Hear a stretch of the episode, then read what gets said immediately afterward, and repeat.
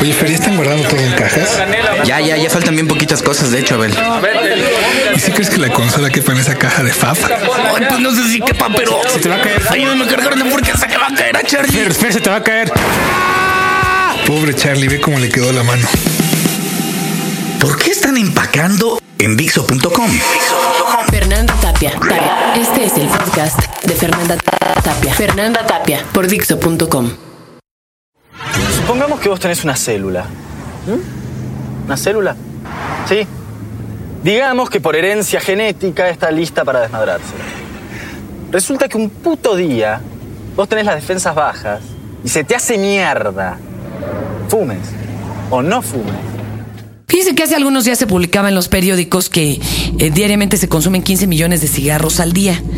La mera verdad, a mí hasta se me hizo poco, porque yo tengo varios familiares que le cooperan con sus dos cajetillas diarias.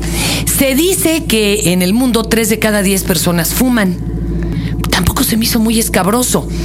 Pero, por ejemplo, la otra noche que estaba en el Metropolitan, la neta, la tercia entera de este pinche país estaba toda ahí reunida al mismo tiempo fumando. Ota, preferías quedarte en la sala o salirte a la calle, hijo. Y miren que los aires de la Alameda tampoco están perfumados. Hoy, un Tao del tabaquismo. Fíjese que el cigarro tiene más sustancias adictivas y estas a su vez son más adictivas que otras drogas sí prohibidas. Ay, Dios santo.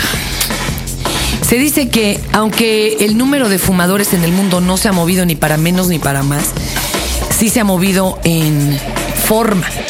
Cada vez hay más mujeres que fuman y cada vez el número de fumadores son más jóvenes. ¿Por qué será esto? Algunos dicen que implica parte del ritual de entrar a la adultez. Otros que vivimos cada día con más ansiedad. La verdad es que el tabaco se ha usado para muy distintas cosas. Por ejemplo, los antiguos indios lo usaban en señal de hermandad o para espantar malos aires o espíritus. Hay quien lo prende hasta para espantar abejas, ¿no? Yo recuerdo que mi abuela me contaba que ella y su hermana a principios de 1900, nomás imagínense, pues atendían, las tenían verdaderamente ahí de trabajadoras del hogar atendiendo una tiendita de terminal de trenes en donde los cigarros se vendían sueltos y estas recogían bachas para poder fumar desde los ocho años, imagínense. Una vez la hermana recogió una bacha y no era precisamente de salva. Se metió una de mota, pues todos los, los soldados en épocas de la revolución, y que le agarra una risa que la tuvieron que llevar al río al agua fría para que se le quitara.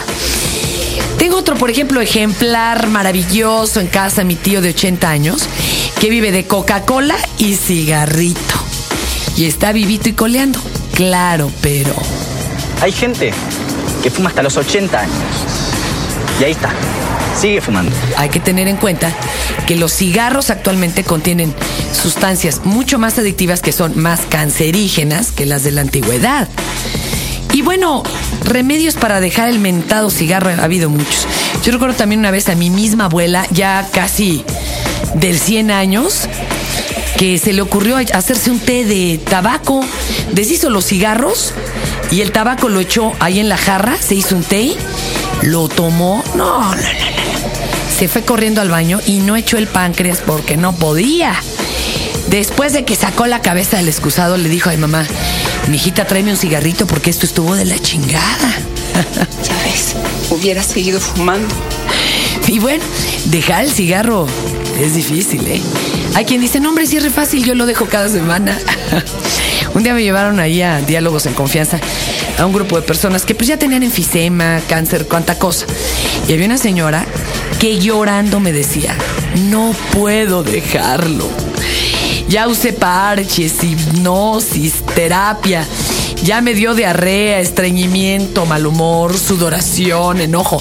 Es más rabia. Y no está en sus peores días. Compréndalo. Imagínese. 40 cigarros diario y de repente nada.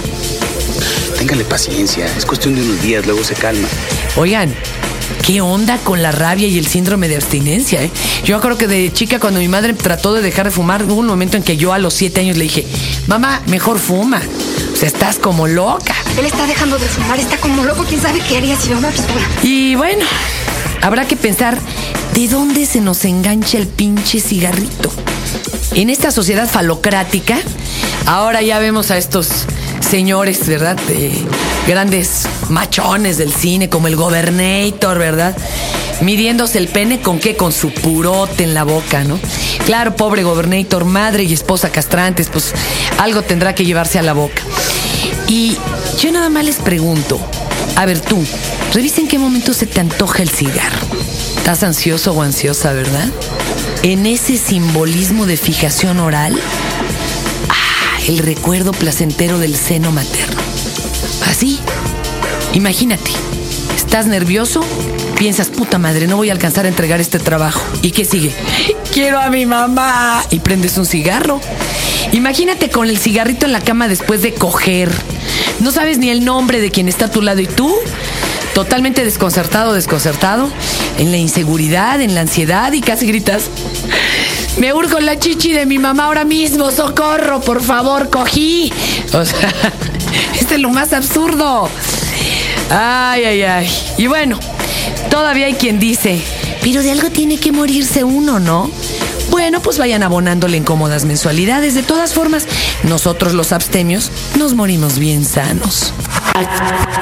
Acabas de escuchar el podcast de Fernanda Tapia por Dixo.com.